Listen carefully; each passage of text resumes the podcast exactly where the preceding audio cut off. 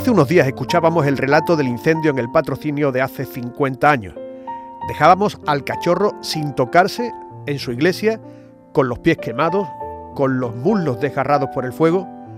La segunda parte de esta historia es la de la restauración de la imagen y la creación de la nueva Virgen del Patrocinio. Todo ocurrió el mismo año, hace 50, en 1973. Al cachorro se lo quisieron llevar a Madrid, en un avión, el gobierno tomó cartas en el asunto. Los Crusolí, los restauradores, no querían venir a Sevilla. Esta es la historia de una restauración que fue la primera científica de una imagen en Sevilla, la primera que se hacía con batas blancas en el taller improvisado que creó la cofradía en el antiguo almacén, donde ahora se exponen los pasos y los tesoros. Nos ayuda también a la reconstrucción Paco Herrera, Francisco Herrera, aquel joven de 14 años que por haber suspendido anatomía de la carrera de medicina que cursaba, se quedó durante todo el verano del 73 pendiente de los trabajos que le dieron de nuevo vida a la imagen, pendiente de la restauración de los crusolín. Eva María se fue buscando el sol en la playa. Esta era la canción que se escuchaba por la radio aquel verano de 1973. Fórmula Quinta, lo recuerdan los más veteranos. Eva María se fue. Ella se marchó y solo me dejó recuerdos de su ausencia. Sin la menor indulgencia, Eva María se fue. ¿Cuándo se decide que el cachorro no se va a Madrid, sino que se restaura en Sevilla? Yo creo que, que el ánimo de todo está, está de, un modo, de un modo así como más formal, me acuerdo Pepe Álvarez por murió, uno de la, de la Junta era muy simpático, y dice, mira, que esto puede ser como el 36, que, que cuando dijeron vamos a entrar aquí a, a tocar cachorro o a quemar cachorro, el que se puso delante, el grupo comunista que era el penitente, dice, antes que nada somos cachorristas, dice, por ahí igual, que como dije cachorro se va a Madrid, van a salir 40 penitentes diciendo, de aquí no se mueve el cachorro. y fue casi, casi que como que no hubo duda. Entonces Peremi fue el que dio todos los pasos para que realmente no se fuera. Los pobres incluso le sentó fatal. Vamos, desde el principio, luego somos, fuimos amigos del alma y, le sentó fatal pero porque se tenía que trasladar, trasladar con la familia, todo un verano, estar aquí, traerlo más grande, en fin, toda esta historia. Pero bueno, que se hizo, yo creo que los pocos días, los pocos días se, se dijo que el cachorro iba a Madrid y que el cachorro no iba, no iba a Madrid, que se quedaba aquí. Estuviste prácticamente todos los días de la restauración eh, junto a los Crusolí. ¿Cómo empezó?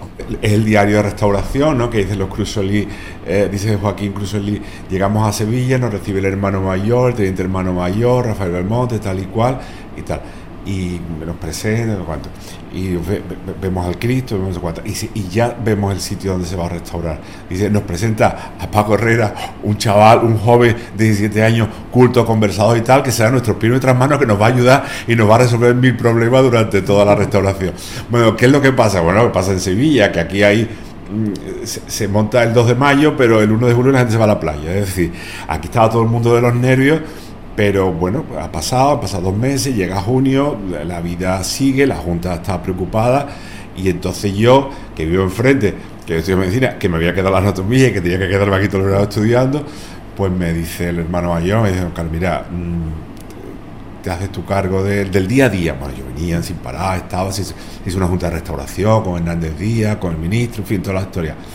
Pero bueno, físicamente yo era el que por la mañana venía, le abría con mi llave el salón del almacén de los pasos y, ellos se ponían a trabajar. Allí se hizo la restauración en el, donde se encuentra ahora el paso. Donde se encuentra ahora el paso. Ese era el antiguo almacén de los pasos y, allí se hizo, se, se, habilitó un poco de todo, se habilitó pues porque eh, para que entrara más luz. Eh, para la temperatura, bueno, se habilitó durante, durante esos dos meses y, se dejó absolutamente eh, vacío y está y, ahí se hizo. Se hizo una puerta pequeña para entrar, porque la puerta entonces era una puerta grande, esa puerta doble por donde entraba el paso. Y entonces una puerta y, con una llave y por allí entrábamos. Que yo fue muy, lo, recuerdo siempre porque fue muy curioso, que a mí me sorprendió mucho. Yo conocía mucho a, eh, bueno, como cofrade propio, pues conocía el taller de Luis, Álvaro Duarte, el de Sebastián Santo, incluso el de Huiza, a mí no habíamos movido, se que un taller más parecido a una carpintería, con muchas cosas, mucho, y muchos botes de pintura. Y, de pronto llegan estos señores, los Crusolí, con unas batas blancas unos bisturí, con una, yo que estaba estudiando medicina, a mí me parecía más una cosa de quirófano. Por supuesto no había botes de pintura, sino había unos pigmentos que venían, con, eh, que venían en una... Bueno, la, pigmentación sería después, pero bueno, mm, eh, precintados de Madrid y unos, unas probetas, unas pruebas que hacían, bueno, era todo, así. Lo, eh, bueno, y, así se fue haciendo, muy limpio todo, todo muy aséptico, todo. Y cuando ya vinieron Antonio, o sea, vinieron Antonio y, Joaquín, y luego ya cuando se iba a empezar la policromía vino, vino Raimundo, ya estuvieron los tres el resto del verano. ¿Eso duró todo el verano? ¿Cuándo? De, de junio a 11 de septiembre, justo. Y, y claro, mm, acabamos de trabajar, pues la mayor, eh, la mayor parte de, la, de, la, de las veces Mm, bueno, pues nos íbamos a tomar una cerveza, con, si, venía alguien de la Junta y si no, pues los, que estábamos. Pues juntos íbamos a la iglesia, eh, eh, ahí eh, en, la, en, la vela, la vela de Santana, esto. Aquí no había un bar muy famoso de gambas al ajillo, Paco. Sí, Casa Juan, sí, sí, ahí enfrente. Juan el de la Jamba. bueno, y fue muy, muy, muy, muy emotivo, claro. Entonces, en el día a día, bueno, estaba yo físicamente, pero junto conmigo estaban eh, gente de la, de la, de la juventud, chicos de la juventud fundamentalmente, y ya te digo, nosotros, mm, bueno, estaba en Chipiona, pero venía toda la semana, o, o sí, que había, y, se reunía Rafael Belmonte, venía mucho, mucho mm. también. Y se iba haciendo el, el, el diario de la, de la restauración.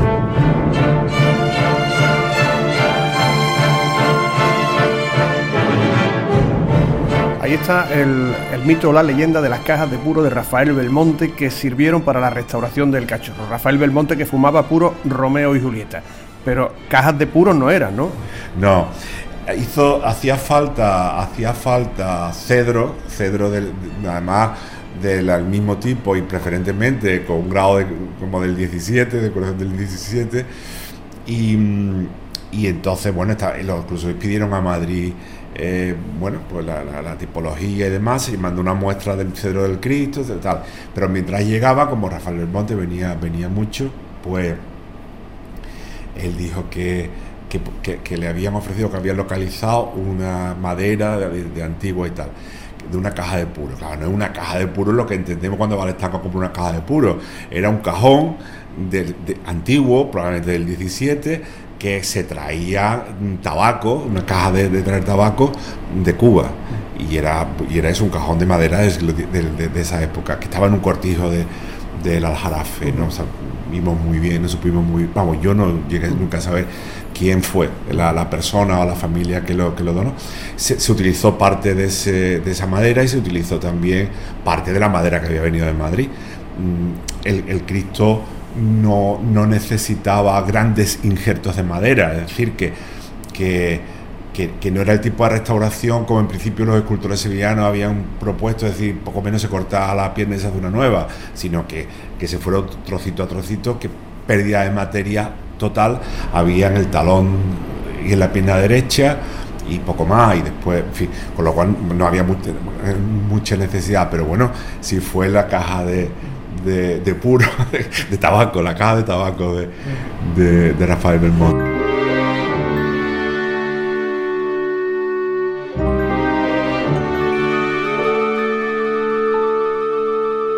Pues yo no quiero más que dar las gracias, pero para mí es muy difícil hablar en un momento tan emocionante como este.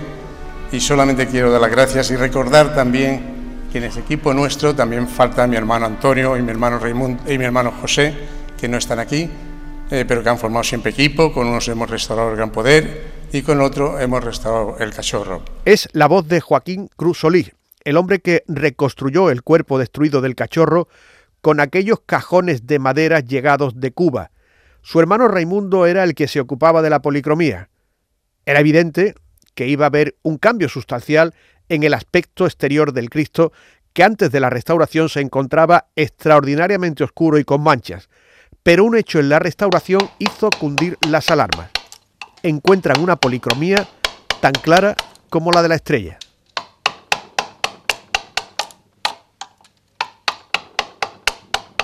En, todo esto de la restauración, además, aparece en, el, diario de la restauración, en, días fue eh, una, al hacer una, cata, se había hecho en el, en el bíceps derecho, eh, aparece una policromía blanca, pero blanca como la de la estrella, una cosa tremenda. Y yo me acuerdo que decía los Crusolí que habían ido aprendiendo a vivir Sevilla, pero que todavía eran muy científicos y muy, y muy puristas, dice, si esta es la policromía, hay que sacar la policromía. Y, yo le decía, si el cachorro sale blanco como la estrella, vosotros y yo tenemos que correr de, Sevilla. En cama. Pero vamos, entonces se llamó a Hernández Díaz, se llamó a toda la Junta de Restauración para ver, pero mientras venía y se hacía para ver, se siguen haciendo catas y a veces una prueba de, policromía o de la, probablemente del autor, vamos, de Ruiz o de quien por el al cachorro, o a lo mejor posterior, pero vamos, que era una prueba, que era un cuadrito así, pero era justamente donde se había. Y en eso sí hay mucho, muchos hallazgos. El primer hallazgo que fue llamativo es que los mayores recordarán y se sabía, nosotros en Sevilla se pensaba que el cachorro estaba, estaba en, condiciones pésimas. Se hablaba de que el cachorro estaba polillado, de que se le salían ratones por la boca, había, había cosas de, de todo tipo. Y de pronto nos encontramos, o vamos, no, se encuentran los Cruzolí y nos lo cuentan a nosotros, que el cachorro está magnífico. Además era lo lógico. Era lo lógico por todo. Primero porque es el último crucificado que se hace en Sevilla, o sea, el más, el más reciente. Lo hace eh, en un momento cumbre y lo hace bien. Es decir, que cuando, cuando los Cruzolí restauran otras imágenes, incluso el Gran Poder y otras imágenes de Sevilla, eh, muchas veces están hechas de retazos, de maderas y de trozos reciclados. Reciclado. El cachorro está hecho de una pieza, bueno, no una, una, pieza, pero vamos, de un tronco de, madera de una enorme calidad, mm, hecho mm, sin. Está muy. Vamos, el Cristo cuando cuando se, le abría, bueno, se le, abrió el brazo que hubo que quitar el primer día, y cosas, olía a, madera, a madera fresca. Entonces, ese fue el primer. Pero vamos, yo recuerdo siempre cuando el Cristo se dejó de poner en besapié porque había la cosa de que los brazos no iban a resistir el Cristo tendido. Y yo me acuerdo cada vez que el Cristo se bajaba, lo veían de cerca, los mayores, mis padres, los Herrera, los Crucelí, los Pollos y tal, empezaban a mirar así, mm, otra vez la grieta del, brazo izquierdo, eh, no sé cuál, otra grieta que tenía en el pecho. Bueno, había algún ensamble que. Mm, los ensambles que dilataban. Que dilataba, pero bueno, estaba perfecto. Y luego hubo mucho más descubrimiento, ¿no? Descubrimiento el del ojo, bueno, que es desmitificar la cosa, pero bueno, ahí se descubre que, que, el ojo nublado, ¿no? El ojo nublado, el ojo nublado es el auténtico, es el bueno, es el, es el de origen, el de Ruijón, es una esfera maravillosa, perfecta, puesto por detrás mm, y perfectamente pintado. En algún momento, que no sabemos cuándo es, pero que es el 18 por lo menos, el, se, le debió romper el ojo izquierdo. Y entonces el ojo izquierdo es, mucho, es un cristal mucho más plano, ha torcido el color de modo distinto, pues está pintado por detrás y está puesto por fuera. Mm. Entonces, la, la, mirada, el, el, cachorro tiene el perfil izquierdo escultóricamente es mucho mejor. Sin embargo, las fotos son siempre del derecho, porque el ojo magnífico es el derecho.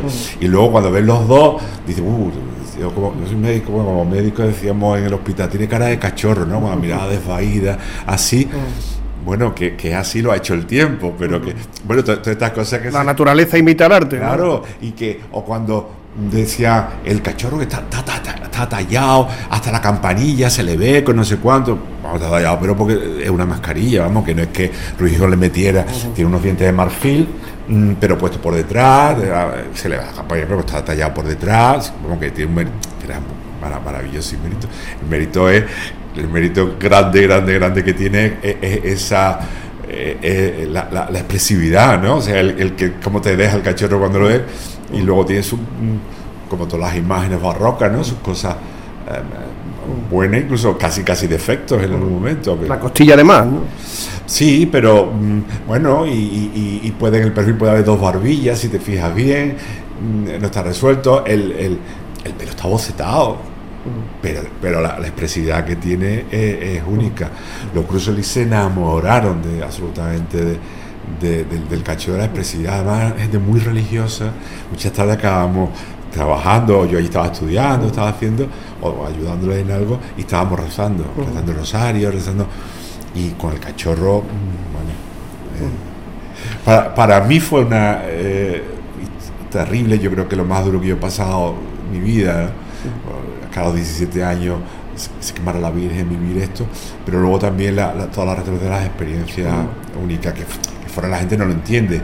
Un amigo mío de fuera de Sevilla ni entiende lo que el dolor que puede suponer que se te queme la Virgen del patrocinio o, o, la emoción que puede ser estar en, el cachorro, o sea, ayudarle a desenclavar al Cristo, quitarle el, el brazo izquierdo que estaba suelto y, en momentos que hay que darle la vuelta coge por aquí y entonces coge en los brazos así al cachorro sin cruz para ayudar a darle la vuelta. Allí en la, soledad esa de, la, del salón de los pasos ellos tres y yo bueno son cosas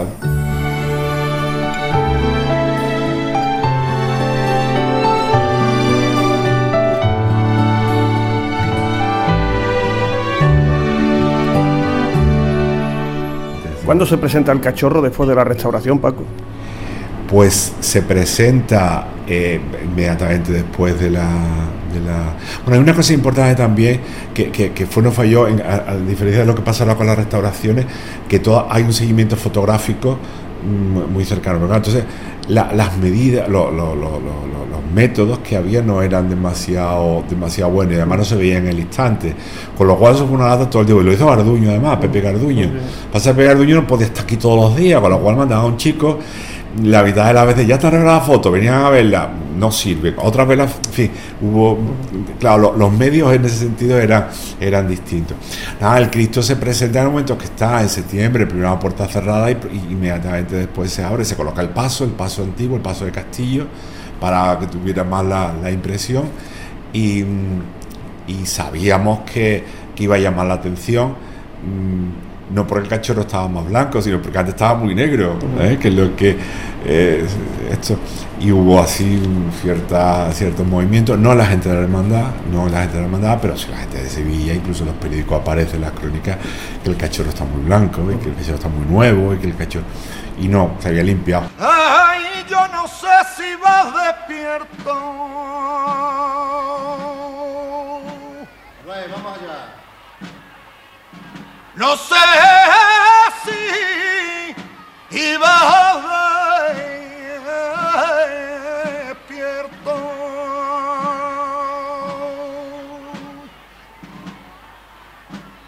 Ay,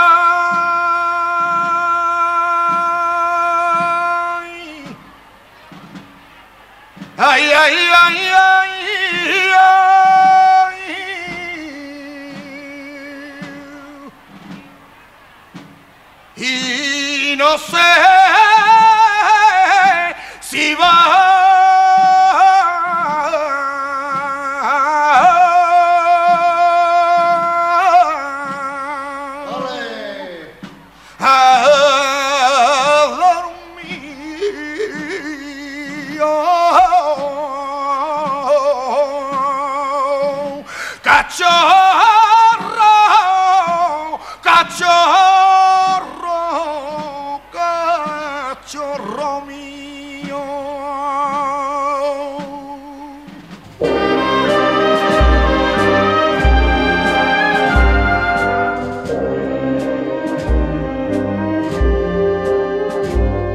Antes de toda esta historia de la restauración, el Domingo de Ramos de 1973 había llegado al patrocinio la nueva Virgen de Álvarez Duarte que comenzó a modelarse nada más ocurrió el incendio.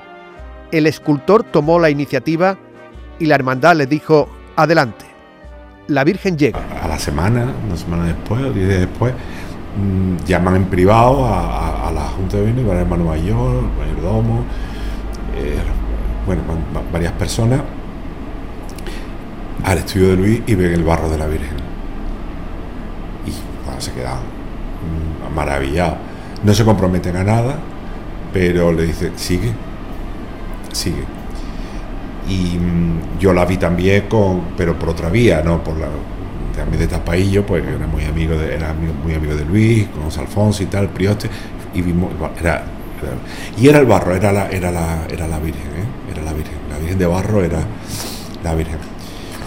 Bueno, pues la cosa sigue, ¿eh? mientras tanto aquí importante el Cristo y tal, pero la cosa sigue haciéndose. Y claro, en, en pocos días mm, Luis la lleva a la madera, se cae punto, va a la madera y empieza a hacerla.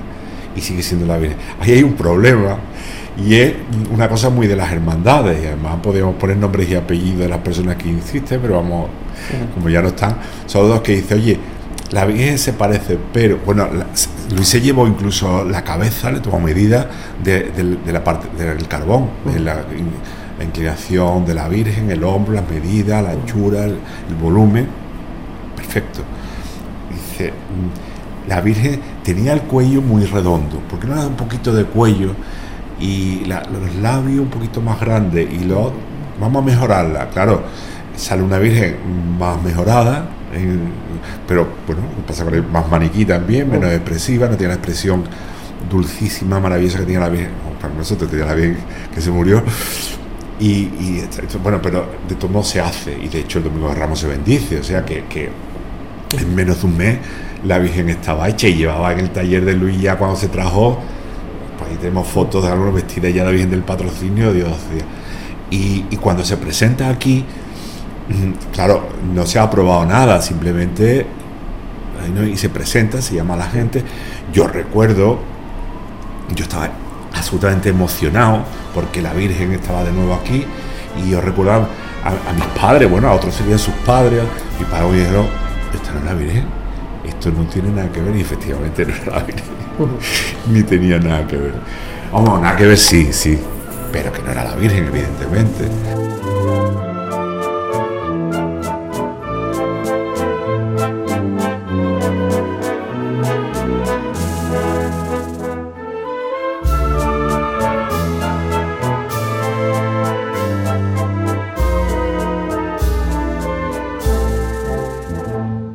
Eh, hay una historia, la de la, actual Virgen del Patrocinio, que es suya, ¿verdad? Sí, sí. Es una imagen suya. Sí. Mm, ¿Esta imagen que lleva dentro, Luis? Pues esta imagen es curioso, en el año 73, como mm, recordamos, hubo un incendio en la capilla del Patrocinio, el Cristo, gracias a Dios, no pasó nada, fue restaurado magistralmente por los hermanos Cruz Solís, y bueno, la Virgen yo tuve la suerte que don José Hernández Díaz, ya fallecido, este profesor y catedrático de Bellas Artes, y pues dijera que la, la Virgen la hiciera yo. Hice una réplica, pero bueno, más que una réplica fue em, un, me recreé un poco en la imagen perdida, pero hice una imagen a, mi estilo, ¿no? Pero que recordara también al mismo tiempo a la otra. Entonces, claro, como de la otra, lo único, de la otra talla, la señorita de Triana solamente quedaron las cenizas y un poco la, un rescoldo, un pedazo de carbón, ¿no? Una pena. Sí. Bueno, pues a la Virgen todo lo que se le recogí, todo lo lleva metido en el pecho. Eso está dentro, efectivamente. Y el modelo, además, Miguel Ángel, es una cosa muy curiosa. El modelo, de una modelo en, terracota que hice yo de la mascarilla de la Virgen del Patrocinio, bueno, todo el mundo la quería, todo el mundo, la hermandad, uno se la quería llevar para su casa de la Junta, en fin. Entonces la Junta de Gobierno y el hermano mayor, don Carlos y yo, con muy buen criterio, dijo, no, la Virgen en este caso va a ser verídico, se va a tirar al río, el boceto de ella, la cara, ¿eh? se va a destruir eh, con el mazo que yo le he detallado y se va a rociar de claveles, rosa, patrocines y así se hizo en el puente de Triana. Ay, qué bonito. Sí, sí, sí. En la, en la segunda farola de la capilla del Carmen se hizo. Pero la imagen no convence. Francisco Herrera nos cuenta cómo el imaginero tiene que repolicromarla y retallarla en algunas partes. Entonces, bueno, mm, bueno bien se bendice, mm, empieza a haber un cierto descontento, la vieja manera la policromía que hacía Luis en esa época. Y, hay un momento y es cuando el Cristo se retira del culto y se cierra el templo y, la Virgen, eh, Luis aprovecha y le pide que la policrome y la hacen con los crusolí. Entonces los crusolí, eh, vamos, orientan también a Luis en la policromía. Y Luis no solamente hace la, la policromía, sino que yo creo que con muy buen criterio al final, yo me alegré, Luis hace su Virgen. Entonces, también que se bendice, y la primera que sale en el paso en ese tiempo, aquel verano, Luis retoca a la Virgen. No solo la policromía, la retoca un poquito. Y la retoca, bueno, lo cuenta también en las crónicas suyas, dice, entonces voy a hacer la Virgen. Entonces es una Virgen de Luis Álvarez Duarte basada en la Virgen del Patrocinio, no una copia mala, sino basada, y yo creo que, en ese sentido acertó. Luego la Virgen que sale ya nunca más se ha tocado, vamos, es la, que sale el primer, el primer Viernes Santo, la primera que va al paso. Pero bueno, hubo ahí un cambio. Y ya, entonces, cuando yo creo que, que, la hermandad en general se reconcilia y ve a la Virgen cuando, cuando la ve en el paso. En el paso mm, rellena mucho. Y además hicimos hasta, hasta un poquillo de trampa, vamos, en, ah, tontería, cosa de priostía, ¿no? La Virgen mm, nuestra tenía un poquitín más inclinación, nuestra, la Virgen, un poquitín más inclinación, que, que Luis lo había corregido y miraba al bar al izquierdo. Entonces pusimos a la Virgen en el paso un poquitín torcida para que, para que siguiera mirando el varal. La gente eso ni lo ve, ¿no? Pero bueno, tenía, tenía el efecto. Luego se cambiaban otras cosas porque, bueno, había coincidencia, ¿no? La, se le estaba haciendo una corona de oro a la Virgen que no la pudo estrenar y la estrenó esta. La Virgen, que por cierto ha sido no solo la primera corona de oro de, Triana, sino la única que siempre ha salido con corona de oro, toda su vida. bueno, y, pero era un cambio. bueno, sí, pero ya entonces nos reconciliamos, nos dejamos mucho con. La combustión de la Virgen del Patrocinio, una dolorosa de madera, desmintió entonces la creencia de que la imagen era de Cristóbal Ramos, como costaba en los programas y en los libros. Cristóbal Ramos, un escultor del siglo XVIII, hacía sus imágenes en barro, no en madera. La Virgen del Patrocinio de Cristóbal Ramos no existe. No existe. Existe la Virgen de. La Virgen. Porque de Cristóbal Ramos indistintamente se dice que es esta o que es la anterior que además yo, mm, es una atribución de estas cosas atribuidas en Sevilla, como nadie la ha investigado, pues ya está. La Virgen anterior se decía que, era, que podía ser Cristóbal Ramos mm, y que, tiene un parecido enorme con la esperanza. De hecho, tú sabes que hay un, cambio, que se salieron, no sé, bueno, lo cierto se parecían mucho. Yo creo que es mucho más de Gabriel Astorga o, algo así, o por lo menos como están tocadas las dos, las dos esas iniciales. De esas ha dicho también que era Cristóbal Ramos, yo no lo sé. La Virgen está no se sabe quién es, es, un, es, un, es un, busto que se compra en un, en un anticuario que Joaquín Bilbao le hace el, el, el cuerpo y las manos, que por cierto las manos son las que tiene este, las manos se las cambiamos, le picamos un cambiazo. A mí se, le quemó, se quemó con las manos de, de la otra. Yo recuerdo a Marito Fernández, que era un personaje esto de la hermandad, prioste, fantástico y tal. Cada vez que venía que venía alguien aquí, me acuerdo con Hernández Díaz y le decía, ¿verdad usted que él recuerda muchísimo las cosas de Cristóbal Ramos. ¿A qué? Pues le queríamos atribuir un padre, pero no hay ni un solo dato de que diga, por supuesto no hay ni un dato en la, hermandad. Hombre, Cristóbal Ramos era, fue, hermano de la cofradía, es probable que estuviera, pero, pero Cristóbal no, fue hermano de la cofradía, mm, pero no cuando estaba esta virgen, con lo cual si acaso sería la otra, porque ya se había muerto cuando los años 20 la hermandad.